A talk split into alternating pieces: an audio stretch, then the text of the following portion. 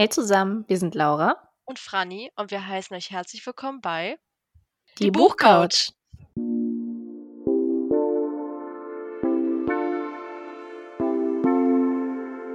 So, hello, schon unsere zweite Folge jetzt im Juni. Wie schnell die Zeit vergeht, Kann, mm. kannst du es fassen? Wir sind fast jetzt ein halbes Jahr eigentlich auf auf Sendung, kann man sagen. Oh, ja, ja, ja, sagt bitte so, das klingt so professionell. Ja, ich doch, doch, ich möchte das hören.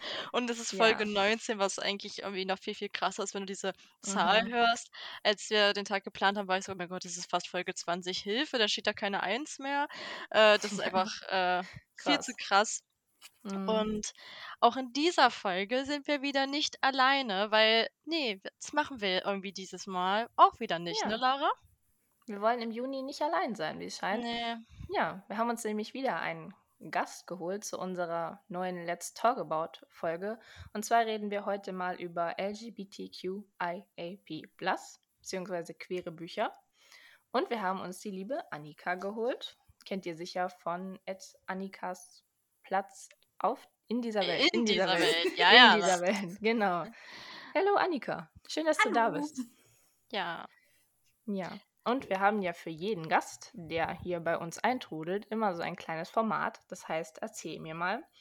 Und ja, erzähl uns mal, wer bist du? Was machst du so? Was sind deine Lieblingsbücher, Dinge, Bands? Du, ich sehe da hinten Louis Tomlinson. Ja. einfach mal raus. ja, äh, ich bin Annika, Surprise, und bin 21 Jahre alt und mein Instagram-Account heißt Annikas Platz in dieser Welt. Den habe ich jetzt hm. seit vier Jahren, glaube ich. Und zuvor hatte ich bereits zwei andere Bookstagram-Accounts, also ich bin schon doch schon acht Jahre oder so mit dabei, oh, sage ich jetzt mal. Alter Hase. Ja, total. ja. Und ja, was soll ich sagen, meine Hobbys ganz kreativ lesen und Bücher. Ah, ähm, wow, wirklich? Sind wir überrascht? Ja, ich glaube nicht. Ja. ja. Oder sonst auch ja, du hast es schon angesprochen, Musik hören. Im Hintergrund hängt ein Louis mhm. Tomlinson-Plakat. Ich liebe One Direction, Harry Styles, Louis Tomlinson, Taylor Swift. Voll. Ja. ja, sieht man auch immer gut in deiner äh, Instagram-Story. Da hast ja. du auch immer ganz viel über ja. Musik und so raus und alles. Und das ist immer sehr ansteckend auf jeden Fall. Also, mhm. ihr könnt Annika auch allein deswegen schon folgen, weil dann wollt ihr auf jeden Fall auch mal äh, mehr Harry Styles oder Taylor Swift hören. Das kann ich euch versprechen. Genau, aber danke, dass du dir die Zeit genommen hast, heute mit uns zu quatschen. Das freut uns natürlich sehr, weil du auch genau. allein schon auf Instagram auch wirklich, das muss ich sagen, sehr, sehr tolle Beiträge machst und sehr gute Themen da einfach leicht widerspiegelst, muss ich sagen. Also das machst du mhm. wirklich richtig gut. Und deswegen bist perfekt hier bei uns äh, für die heutige yes. Folge. Danke, also ich freue mich auf jeden Fall auch hier zu sein. yes. Genau, wir haben ja heute eine neue Let's Talk About Folge. Das heißt, wir quatschen einfach mal über ein Thema, was uns allen drei am Herzen liegt, und zwar mhm. Queere Bücher. Da stellt sich dann eigentlich schon fast die erste Frage. Warum liegt uns das Thema eigentlich am Herzen? Mhm. Leute, warum machen wir das? Ja, Laura, du hast dir die meisten Fragen ja. dir ausgedacht, deswegen ist es schön, dass du die stellst, aber mhm. wir lassen doch mal zuerst Annika das Wort, weil ich meine, sie ist ja hier äh, zu Gast. Genau, der Gast. Ja, ähm, also ganz simpel, einfach allein deswegen, da ich selbst queer bin. Und mhm. deswegen liegt mir das Thema Queerness oder queere Bücher sehr am Herzen, gerade ja, weil es, klar, es hat sich über die letzten Jahre vieles verändert und es ist vieles besser geworden, mhm. aber es ist trotzdem mhm. gewissermaßen immer noch so dieses große, gewissermaßen unter Anführungszeichen Tabuthema, das im Raum ja, steht, ja. oder politische Diskriminierung ist auch 2020 immer noch mhm. Realität queerer Personen, ja. weswegen, weswegen ich es einfach wichtig finde, über diese Thematik zu reden oder aufzuklären. Mm, ja, nee, das ja. stimmt auf jeden Fall. Also ich weiß, ich hatte das letztens erst mit Laura, ähm, dass ich das irgendwo hier in Leipzig halt gesehen habe, dass halt ein schwuler Mann verprügelt wurde, aber halt mhm. wirklich heftig, das ist halt immer noch Realität, das passiert halt immer noch und wie du sagst, da muss man auch einfach drüber reden und deswegen darf das Thema halt auch einfach nicht unwichtig werden mhm, und eben. das darf man ja. dann auch nicht verschönigen. Also auch wenn es wirklich, wie du sagst, es gibt so viele tolle positive Entwicklungen, ne? Also das soll man ja auch alles gut darstellen vorstellen, aber ich weiß nicht, also ich habe ich auch schon mal äh, zu Laura im Vorgespräch gesagt, für mich ist irgendwie Queerness für mich ist es schon immer so normal gewesen. Ich keine ich habe da nie so einen Unterschied für mhm. gemacht. Meine Eltern waren da immer voll entspannt mit und ich, deswegen fand ich das auch immer irgendwie einfach keine Ahnung, normal für mich so, ja. Aber ich finde es trotzdem wichtig, so wie du zum Beispiel, du machst da wirklich so gute Aufklärungsarbeit, dass man es auch wirklich ähm, sieht, dass man da trotzdem noch viel drüber einfach berichten muss halt, ne? Ja. Ja. So, Laura. Und du? Ja. Nicht nur Fragen stellen. ich schließe mich da euch eigentlich komplett an. Ich bin selbst auch queer. Und ja, es ist halt einfach noch wichtig, dass man darüber erzählt und aufklärt, damit es eben noch für viel, viel mehr Leute zur mhm. Normalität mhm. wird. Und es ist halt am Ende des Tages halt auch einfach ganz normal. Nee, das ist das, es halt eben. Ja, das stimmt. Also, wenn ich mich auch so daran zurückerinnere, ich habe sehr viel über, über Queerness gelernt, als ich nochmal nach Leipzig gezogen bin, in eine Großstadt. Davor habe ich in einer kleinen Mhm. Stadt gewohnt. In diesem Kaff war es halt wirklich so wie mit dem Zeigefinger, ja, das hier ist das eine schwule Paar, was es gibt und das kennt auch jeder. Und so, sonst gab es diese Themen einfach gar nicht. Es wurde in der Schule nicht behandelt. Also das war nie irgendwie wirklich mal an der Tagesordnung so. Und das habe ich auch wirklich gemerkt. Mhm. Ähm, es ist auch vielleicht auch mal nicht schlecht, in der Großstadt bist, dann einfach mal wirklich diese Facetten zu sehen, so und dann einfach so, dass das Thema noch alltäglicher wird, als es vielleicht dann manchmal in so einer etwas kleineren Stadt ist, wo es ja vielleicht eher untergehen kann. Mhm. Ja, da ist Annika ja auch das perfekte Beispiel. Du wohnst in Wien, einer sehr großen Stadt, im Gegensatz zu unseren kleinen Käffern, in denen wir äh, aufgewachsen sind. Wie ist es da so? Auch vermutlich schon offener, oder? generell gesehen? Ich, glaube, offener ist immer ein guter Begriff. Also wie gesagt, mm. Queerfeindlichkeit gibt es auch in der Großstadt, habe ich ja. letztes Jahr auf der True. Regenbogenparade, also dem unter Anführungszeichen österreichischen CSD auch erlebt. Ja. Aber ich glaube trotzdem, dass einfach ein bisschen eine, ja, ich sag mal, weltoffenere Einstellung herrscht, als jetzt vielleicht in einem mhm. kleinen Dorf, was dann vielleicht noch von konservativ, ja. konservativer Religion irgendwie geprägt ist und den, den ja stereotypischen ähm, Werten, die demnach irgendwie vermittelt werden. Ja. Also, dass es da in einer Großstadt definitiv besser oder offener oder queer-freundlicher ist, aber ja. mhm. ganz simpel gesagt, besser geht immer oder mehr geht mhm. immer. Ja, besser ja, geht nee. sowieso immer. Ja. ja, genau. Aber das bringt uns ja eigentlich schon direkt zur zweiten Frage, die damit eigentlich sehr gut verknüpft ist. Warum ist uns dann äh, die queere Repräsentation so wichtig? Warum brauchen wir die noch? Brauchen wir die noch? Brauchen wir noch Repräsentation? Wie seht ihr das? Hm, also ich finde auf jeden Fall schon, das hatten wir ja auch, wir hatten ja Marius zu Gast bei uns und Mhm. da haben wir ja auch schon das Thema ja leicht angeschnitten. Einfach auch für Leute, die sich selber noch finden müssen oder halt so auf der Selbstfindungsphase sind und dann gerade vielleicht wirklich aus Zufall auch ein queeres Buch in der Hand halten, das lesen und dann auf einmal merken, ja, wow, irgendwie, das, das bin ich oder das könnte ich sein oder so möchte mhm. ich sein. Alleine deshalb, auch wenn es nur wirklich für eine einzige Person ist, ja, die dann so ein Buch liest ja. und irgendwie, der das so richtig gut tut, allein dafür lohnt es sich schon, dass es wirklich so eine Vielfalt an Büchern gibt, auch weil es einfach wirklich repräsentativ sein sollte, einfach auf dem Buchmarkt.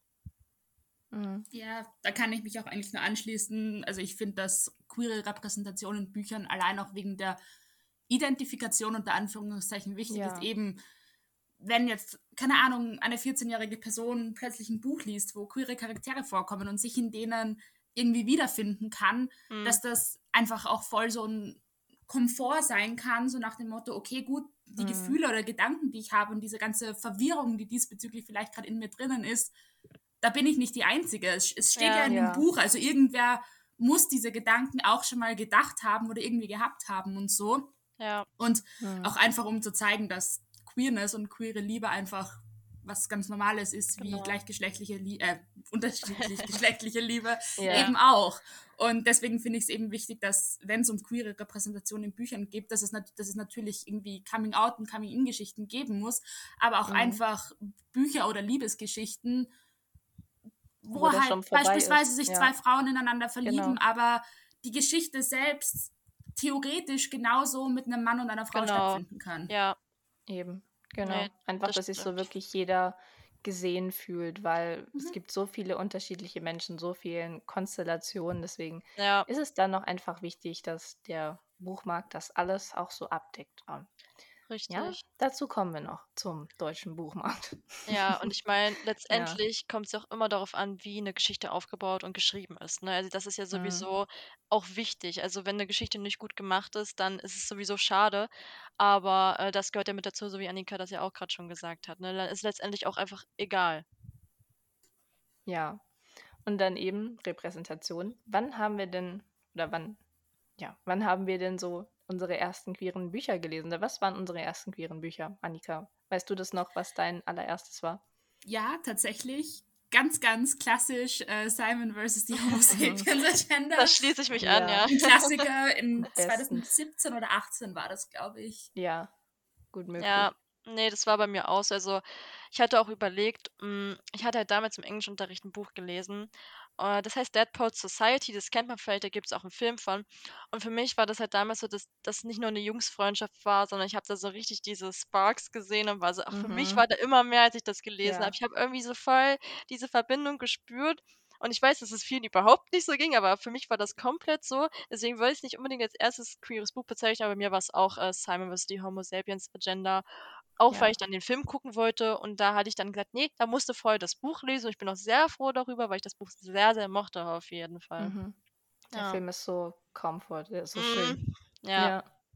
Ich glaube, bei bei mir war es tatsächlich The Perks of Being a Wallflower von Steven Sporsky? Srobsky? Irgendwie so in der Art.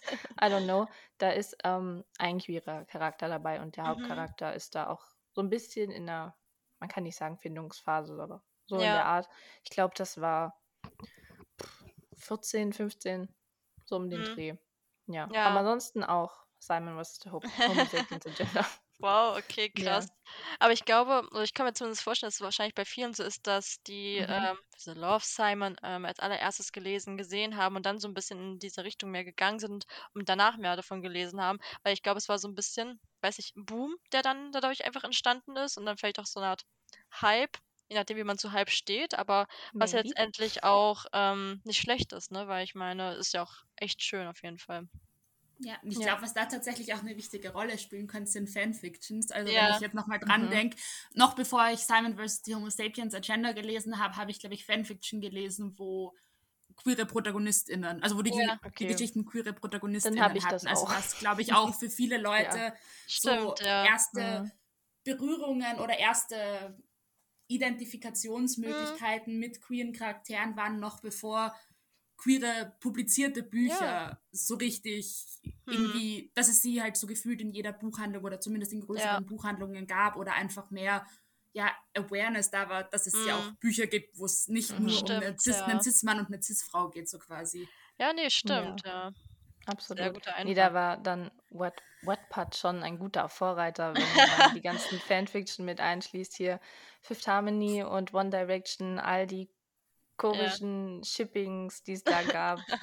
ja, dafür hat doch jeder mal gelebt, oder? Sag bitte ja. Nicht, ja. dass ich hier allein war. Also ich habe das auch Gut. gelesen und ich war jetzt nicht so ein krasser One Direction-Fan oder so, aber selbst ich fand das sehr faszinierend, was Leute für eine Kreativität ja. haben. Also, ja, also nein, verständlich auf jeden Fall.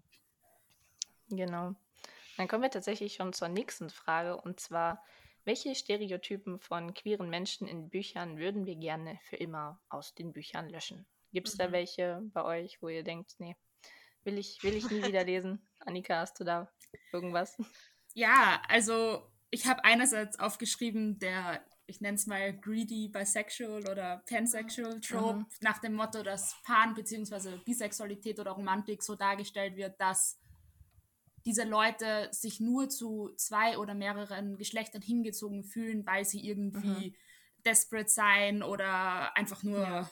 ganz, ganz viele Leute haben wollen, viele Beziehungen und dann auch damit äh, Hand in Hand gehend, dass das bisexuelle beziehungsweise romantische oder pansexuelle oder romantische Personen ja nur fremdgehen würden, weil mhm. sie sich eben zu zwei oder mehreren Geschlechtern hingezogen fühlen.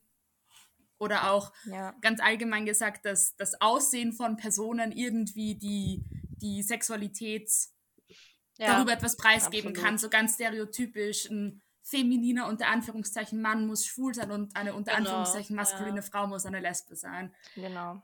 Ja. ja, das stimmt. Das sind auch so die Punkte, die ich auch so direkt im Kopf hatte, weil ich direkt an dieses, in Anführungsstrichen, der schwule beste Freund, daran musste ich sofort denken. Auch Ja, dieses, wie, stimmt. weiß ich nicht, vor ein paar Jahren alle meinen, oh, ich möchte auch unbedingt einen schwulen besten Freund haben, weil mit dem kann ich ja dann über die Sachen reden, mit denen ich über meinen besten Freund zum Beispiel nicht reden kann, wo ich mir so denke, wow, ey, das Alles ist, klar.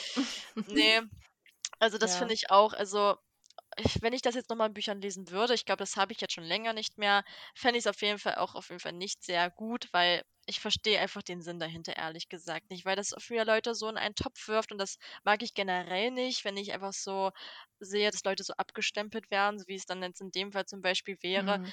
weil, nee, ich finde, das muss nicht unbedingt sein, so, ja. Und Laura, wie sieht es bei dir aus? Hast du irgendwie noch was Spezielles? Speziell ist nicht, aber bei dem Bisexual, Pansexual Trope, dass die alle fremdgehen und Ja. eh nur greedy sind, da bin ich komplett dabei. Das Hm. nervt mich auch. Ich habe jetzt zum Glück länger kein Buch mehr gehabt, was das irgendwie angeschnitten hat. Man, meistens sind es ja dann irgendwie auch so New Adult Bücher, die eigentlich schon cis-hetero Hauptpersonen haben, wo dann irgendwie so ein komischer bisexueller Charakter dabei ist. Das gibt es zwar, Personen, die so leben, aber es ist halt nicht der Standard und das dann Hm. irgendwie so stand standardisieren, kann man das so sagen, Hm. ähm, ist dann halt eben auch falsch, weil so ist es halt letztendlich bei den meisten nicht. Hm. Ja, ich glaube allgemein dieses ja Standardisieren oder Generalisieren von Queerness ist halt ein Mhm. bisschen ein Problem, weil es nicht die Ja. eine Art gibt, queer zu sein oder Eben. das habe ich auch noch in meinen Notizen steht, dass es nicht die eine Art des Coming Outs gibt, dass es nicht sein Mhm. muss, dass man, sobald man 16 ist, wissen muss, ist man queer, ist man hetero Ja. Ja. und dann hat man mit 16 Genau. bis 18 die erste queere Liebesbeziehung und muss sich dabei allen Leuten geoutet haben oder so, Mhm. was halt faktisch nicht stimmt. Punkt eins, man schuldet niemandem ein Coming Out, Mhm. ganz egal, ob mit 16 oder mit 50. Und wenn man sich selbst dazu entscheidet, dieses Coming Out zu haben, ist es komplett egal, ob man das mit 16 schon hat oder vielleicht erst, wie gesagt, mit 50 oder so. Hm. Also, dass Eben. dieses, dieser standardisierte Trope von, ähm, also es ist faktisch nichts falsch daran, Geschichten Ja, ja. zu schreiben mit Leuten, YA-Stories, mit ProtagonistInnen, die, wenn sie 16 sind, herausfinden, dass sie queer sind oder so. Das ist, Ja. glaube ich, einfach ein Alter, wo dieser Selbstfindungsprozess bei vielen Leuten irgendwie vielleicht beginnt oder schon im Laufen ist. War ja bei mir genauso. Mhm. Also ich fahr, falle per se da auch rein, aber eben dieses generalisierte Darstellen, dass dies die eine Art ist, queer zu sein oder diesen Coming-out und Coming-in-Prozess zu haben. Ja, Ja, Nee, da, nee, absolut. das stimmt. Also da hast du auf jeden Fall auch recht, weil ich meine, wie du sagst, du bist niemandem überhaupt irgendwas schuldig. Also ähm, das finde ich auch komplett richtig. Und klar, wenn du halt noch, sagen wir mal, Teenager bist, bist du natürlich in der Selbstfindungsphase sowieso generell und hinterfragst, wie es du willst wissen, wer bist du, wo gehe ich hin, was mache ich mit meinem Leben. Aber genauso machst du das auch nochmal, wenn du jetzt in den mit 20ern bist. Das sagt man ja nicht umsonst jetzt so immer aus Spaß, dass jetzt alle, die Mitte 20 sind, auch nochmal so eine Krise haben. Und dann hast du das auch vielleicht mal, wenn du 40, 50 bist, ist es generell total egal. Ja, also Ja. deswegen, also das kann ja dein ganzes Leben lang eintreten, weil Mhm. letztendlich ist es ja wichtig, dass es ähm, für dich halt passt ne? und nicht für die drumherum, auch wenn es natürlich Genau. einfacher gesagt ist äh, als getan, weil viele ja da leider nicht in so einer privilegierten Lage sind, gerade so familiär gesehen. Da gibt es ja leider auch immer wieder leider nicht so schöne Sachen, die man so liest, aber ähm, ja. Mhm. Ja. Und im Endeffekt ist der queere Selbstfindungsprozess ja auch keine oder muss keine, kein geradliniger Prozess sein. Ja, Man kann zu einem Mhm. Punkt kommen, wo man sagt, okay, gut, ich glaube, ich bin bisexuell beispielsweise und drei Jahre später hinterfragt man das wieder, Mhm. ist man wirklich bisexuell Absolut. oder beispielsweise lesbisch oder umgekehrt ja auch, Ja. man sagt, gut, ich bin lesbisch und dann beginnt man wieder zu hinterfragen, bin ich wirklich nur zu Nicht-Männern hingezogen etc. pp. Also Ja. dass sich das einfach auch irgendwie ändern kann und dass dieser Selbstfindungsprozess, der vielleicht an einem Punkt ein Ende gefunden hat, später irgendwie nochmal aufkommen kann und auf eine andere Art und Mhm. Weise irgendwie von vorne oder nicht von vorne starten kann, nochmals irgendwie aufgebracht wird. Absolut. Mhm. Ja, ja, das stimmt. genauso. Da fällt Und- mir ein, das wäre eigentlich ja. mal richtig cute, oder es gibt bestimmt so ein Buch, aber ich habe es noch nicht gelesen oder nie gesehen, so ein Old Gay Story, wo Oh, so zwei ja. ältere Couple, das wäre auch mal richtig cute. Muss jemand Aber, schreiben. aber vielleicht gibt es das auch. Ich meine, wir lesen wahrscheinlich nicht so klassische Romane. Man weiß ja nicht, äh, Mhm. inwiefern da so das vielleicht vorhanden ist. Aber da sprichst einen guten Punkt an, ähm, weil ich Hm. jetzt euch natürlich fragen möchte, ich kann ja jetzt nicht aus meiner Perspektive reden, äh, weil ich halt jetzt schon seit acht Jahren in einer Beziehung mit einem Mann bin und ich auch immer zu Laura sage, ich label mich halt nicht. Für mich ist das halt einfach gerade ehrlich Mhm. gesagt nicht relevant, weil ich bin glücklich in meiner Beziehung. Aber euch kann ich natürlich dann jetzt fragen, habt ihr so spezielle Bücher, an die ihr denkt, in denen ihr euch wiedergefunden habt, so wie ihr gesagt habt, ja, irgendwie, das matcht? Annika, du darfst gerne. Ja. Laura lässt dir jetzt immer den Vortritt. Genau. Ja, da gibt es tatsächlich ein ähm, spezielles Buch, was auch einen, einen sehr großen Platz in meinem Herzen hat. Mhm. Passend zum Titel gewissermaßen auch, Oh. von dem auch mein Instagram-Name inspiriert ist, nämlich Unser Platz in dieser Welt von Luisa Strunk. Mhm. Mhm. Also das ist definitiv ein Buch, in dem ich mich auf dieser queeren Ebene oder beziehungsweise nicht mal direkt mich jetzt, sondern mein junges Ich irgendwie Ja. sehr stark wiederfinden konnte in der Protagonistin, also sowohl in ihrer schulischen Lage, wo sie mit Mobbing zu kämpfen hat und ähnlichen, aber auch ihren Gedanken oder Gefühlen, die im Laufe des Buches aufkommen mit dem, okay, ups, ich, also Gwen, meine beste Freundin, ich finde sie ja schon sehr süß und dass plötzlich Gefühle aufkommen, die nicht stereotypisch rein platonisch sind. Mhm. Und Ja.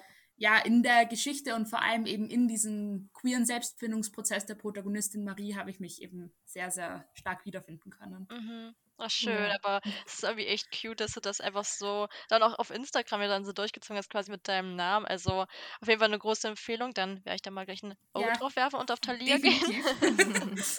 Ja. Nee, ich wollte Annika den Vortritt lassen, weil ich das Mhm. Buch unter anderem auch erwähnen würde. Aha. Du hast also Ja, schon was geahnt, okay. Mhm. Mhm. Hab's geahnt. Ich meine, obviously der Name. ja. Ja. ja. nee, aber ich würde auch tatsächlich Traumtänzerin von Alicia Z noch Mhm. hinzufügen. Das kam, glaube ich, auch so 2017 oder 18 raus. Und das Mhm. war auch so gerade die Outtake-Prozessphase bei mir. Und da habe ich mich halt auch sehr drin wiedergesehen, vor allem, weil die sich ja auch in ihre beste Freundin verliebt hat, so wie es bei mir war. Und ja, das war schon ein sehr gutes Buch. Kann ich Ja, sehr war- empfehlen. War relatable für dich also. Ja. Hast du denn auch die neuen Bücher von Alicia gelesen? Mm, Ich glaube Not Your Type und Maybe Not Tonight. Der letzte Teil fehlt mir noch. Mhm. Ja. Hast du die gelesen, Annika? Ich habe den zweiten Teil gelesen. Mhm. Maybe Not Tonight, oder? Ja, Ja. genau. Der Ja, mit den beiden. Boys. Genau. Ja. Mhm, okay, sehr schön. Und wir gehen jetzt auch direkt in die nächste äh, Kategorie, sagen wir mal, rüber, denn wie Laura schon vorhin einmal angeteasert hat, geht es jetzt um queere Bücher auf dem Buchmarkt, beziehungsweise auch auf dem deutschen Buchmarkt. Da kann man auch Mhm. gerne ein Fragezeichen hintersetzen. Und ähm, ja, was denkt ihr denn? Hat sich hier in Deutschland schon so eine Art Basis an queeren Büchern so hm, angesammelt? Also kann man das so sagen? Oder denkt ihr, da ist noch sehr, sehr viel Luft und Potenzial nach oben? Hm. Wer Ich würde möchte? tatsächlich sagen, es ist eine ganz kleine Basis. Eine Mhm. auf jeden Fall ausbaubare Basis. Okay. Weiß nicht, wie siehst du das, Annika? Ich würde auch sagen, Luft nach oben ist definitiv da, aber wenn man einfach mal Mhm. zurückblinkt, zurückblickt, Mhm. wenn ich Mhm. jetzt an meine Jugend denke, wo es an queeren Büchern in großen deutschen Standardbuchhandlungen so gefühlt gar nichts gab, maximal äh, Ja. Love Simon, hat sich diesbezüglich definitiv einiges getan, dass ich Mhm. mittlerweile schon finde, dass es mehrere queere Bücher in großen deutschsprachigen Publikumsverlagen gibt oder zumindest in größeren Städten, in größeren Buchhandlungen auch ähm, englischsprachige Ecken, wo es einige queere Bücher gibt. Also Ja. Es hat sich definitiv positiv was verändert, würde ich sagen. Das auf jeden Fall, dass eben so eine zumindest kleine Basis, wie Ja, Laura ja. gesagt hat, da ist, aber Luft nach oben, würde ich jetzt mal sagen, gibt es definitiv immer noch. Ja, oder wird es Ja. wahrscheinlich auch immer irgendwie geben, weil Ja. es dann immer wieder neue Mhm. Themen gibt, die dann irgendwie vielleicht noch nicht vorhanden sind in Büchern oder so, ne? Also man sieht es ja auch schon, dass sich vielleicht auch die Leute oder die halt die Schreiberlinge immer mehr trauen, halt auch vielleicht so an gewisse Themen Mhm. auch ranzugehen, dass dann vielleicht wirklich, vielleicht sitzen wir in zwei Jahren wieder da und sagen so, wow, da hat sich jetzt ganz schön krass was getan. Es wäre zumindest Mhm. auf jeden Fall sehr schön. Ja, das wär's. Aber da schließt sich halt auch die Frage an, habt ihr irgendwie vielleicht eine Meinung dazu, warum es so sein könnte, dass queere Bücher jetzt gerade hier in Deutschland vielleicht auch immer noch so eine Seltenheit sind oder halt einfach vielleicht die Verlage das noch nicht so sehr in ihre Programme aufgenommen haben? Hm. Ich kann mir das eigentlich nur so erklären. Das hatte Alicia Z mal in einem von ihren YouTube-Videos erwähnt, dass hm. Traumtänzerin sie zuerst an ganz viele Lektoren und Verlage geschickt hatte und sie meistens immer die Rückantwort bekommen hat, das wird sich nicht verkaufen. Das wird mhm. keiner lesen wollen. Das ist so, ja, das will einfach keiner lesen. Das ist nicht mhm. diese Love Story, die die Jugend anspricht. Mhm. Aber das beste Gegenteil wurde ja eigentlich bewiesen, weil es ja. verkauft sich ja. Sie hat jetzt inzwischen vier Bücher rausgebracht und ich war auch auf der Buchmesse bei einer Signierstunde und die Leute standen Schlange, wirklich meterweise.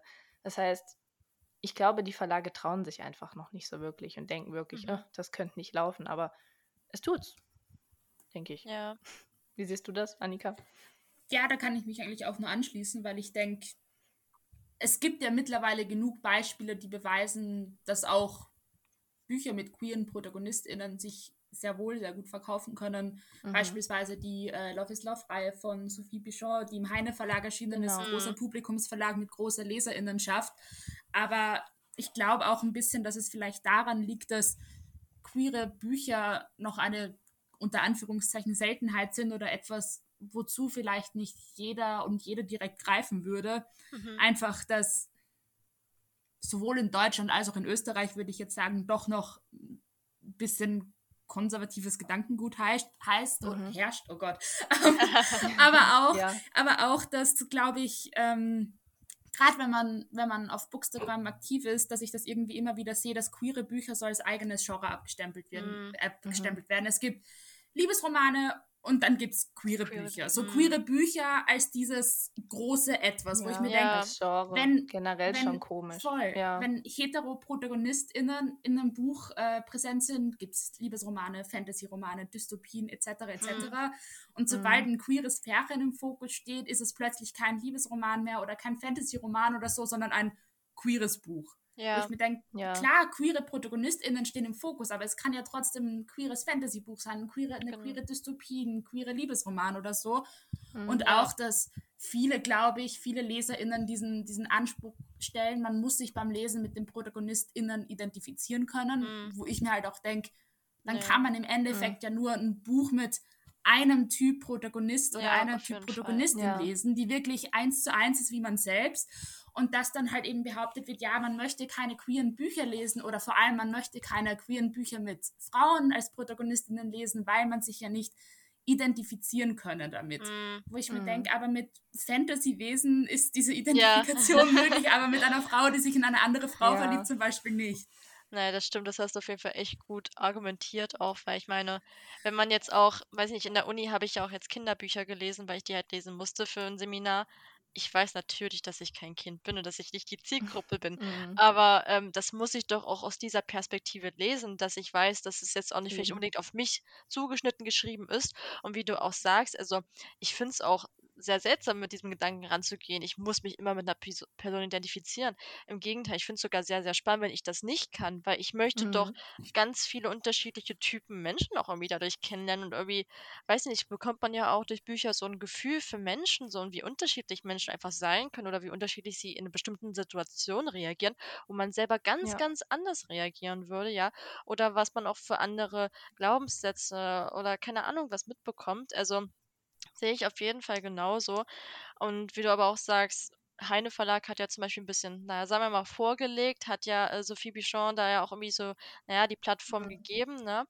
Und man kann ja nur hoffen, dass auch viel mehr Verlage sagen, ja, wir machen das auch und etablieren das aber nicht so mit diesem Stempel, vielleicht blöd gesagt. Also weiß ja nicht, ja. Äh, Annika, wie du das findest, wenn in Buchhandlungen so speziell diese queeren Bücher so ein eigenes Regal haben und das dann so darüber steht, dass es queere Literatur ist. Findest du das gut oder eher nicht so? Ähm, das ist, finde ich, eine schwierige Frage, weil ich glaube, so wie die Gesellschaft oder der Buchmarkt Stand jetzt aufgebaut ist, ist es vielleicht noch äh, nötig, dass man diesen queeren mhm. Stimmen beziehungsweise diesen queeren Büchern explizit diese Plattform verschafft. Aber ja. ein Ziel ist es, glaube, also zumindest für mich ein Ziel einfach, dass queere Bücher in jeder Buchhandlung beim jeweiligen Genre im Regal stehen, ohne dass sie jetzt auf irgendwelchen Tischen, die nur im Juni aufgebaut sind, mit irgendwelchen mhm. Regenbogengelanden ja. oder so präsentiert werden. Das restliche Jahr landen sie wieder irgendwo in einer Ecke oder maximal in diesem mhm. Mini, ja. hier stehen queere Bücherregal so quasi. Ähm, ja. Also ja, wie gesagt, ich glaube, dass es vielleicht noch nötig ist, dass man, also Stand jetzt, mhm. diese queeren Bücher oder queeren Stimmen wirklich aktiv so hervorhebt, aber ich glaube, dass es ein gutes Ziel wäre, wenn man zu einem Punkt kommen würde, wo dies eben so explizit nicht mehr, nicht mehr nötig mhm. wäre, weil es, weil die LeserInnen zu einem Liebesroman greifen, wenn der im, im äh, Genre-Regal Liebesromane steht, wo es dann ganz ja. egal ist, ob sich da ein Mann und eine Frau ineinander verlieben oder zwei Frauen beispielsweise. Ja, genau. Absolut. Ja, das stimmt. Und ich glaube, irgendwie unsere Generation ist da auch so teilweise schon anders wie die vor, mhm. vorherigen, dass wir vielleicht eher dann mal denken, oh, ja, okay, der Klappentext spricht mich jetzt an. Es sind zwar zwei Mädchen, zwei Jungs, aber okay, die Geschichte okay, klingt gut. Warum, mhm. warum soll ich es dann nicht lesen? Ist ja letztendlich auch komplett egal. Wenn dich die Geschichte anspricht, dann lese es. Ja. Ja. Nee. ja. Vor allem, ich finde, man muss das irgendwie oft vielleicht auch mal umdrehen, um zu merken, wie, wie blöd es eigentlich ist, wenn ich mir jetzt denke, gut, ich bin queer, dann wenn man diese Argumentation nimmt, ich bin hetero, deswegen lese ich keine, keine queeren Bücher, weil ich mich nicht identifizieren kann. Gut, mhm. ich bin mhm. queer.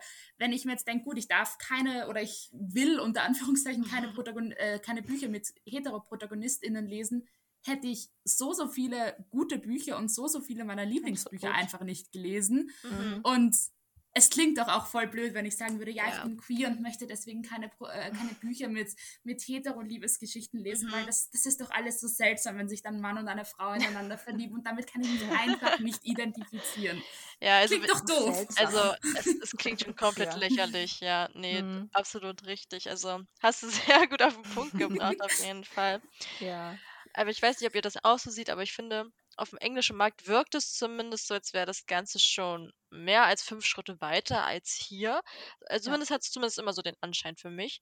Ähm, habt ihr dann so drei englische queere Bücher, die ihr sehr, sehr gerne mal ins Deutsche übersetzen lassen würdet, wenn es geht? Also ich weiß ja nicht, ähm, ob ihr da schon welche so auf der Agenda habt. Also einige werden ja auch mittlerweile schon übersetzt. Ne? Ob es jetzt mhm. Red, White and Royal Blue ist oder Heartstopper fangen sie ja jetzt auch an zu übersetzen, weil es die Serie gibt. Aber habt ihr da irgendwie noch so andere Beispiele?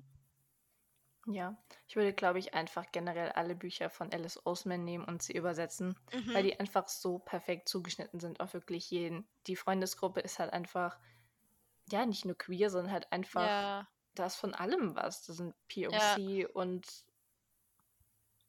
alles. Ja. einfach alle Personen, alles, jeder ja. kann sich da irgendwie so wiederfinden und das wäre einfach so perfekt, wenn das auch in anderen Sprachen weiterhin übersetzt mhm. wird. Ich glaube, Loveless ist es, ist es ja jetzt schon genau. seit diesem mhm. Jahr bei Löwe. Und ja, einfach alle anderen Bücher auch. Die sind ja. einfach perfekt.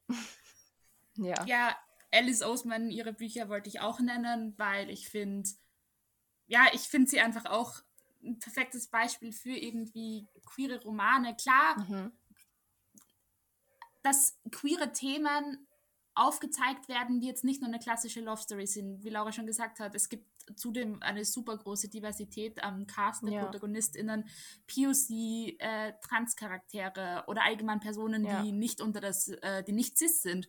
Äh, queere Charaktere und dann gerade auch queere Sexualitäten, wie beispielsweise in Loveless, äh, Asexualität und mhm. Aromantik, die doch noch recht unterrepräsentiert sind, würde ja. ich sagen.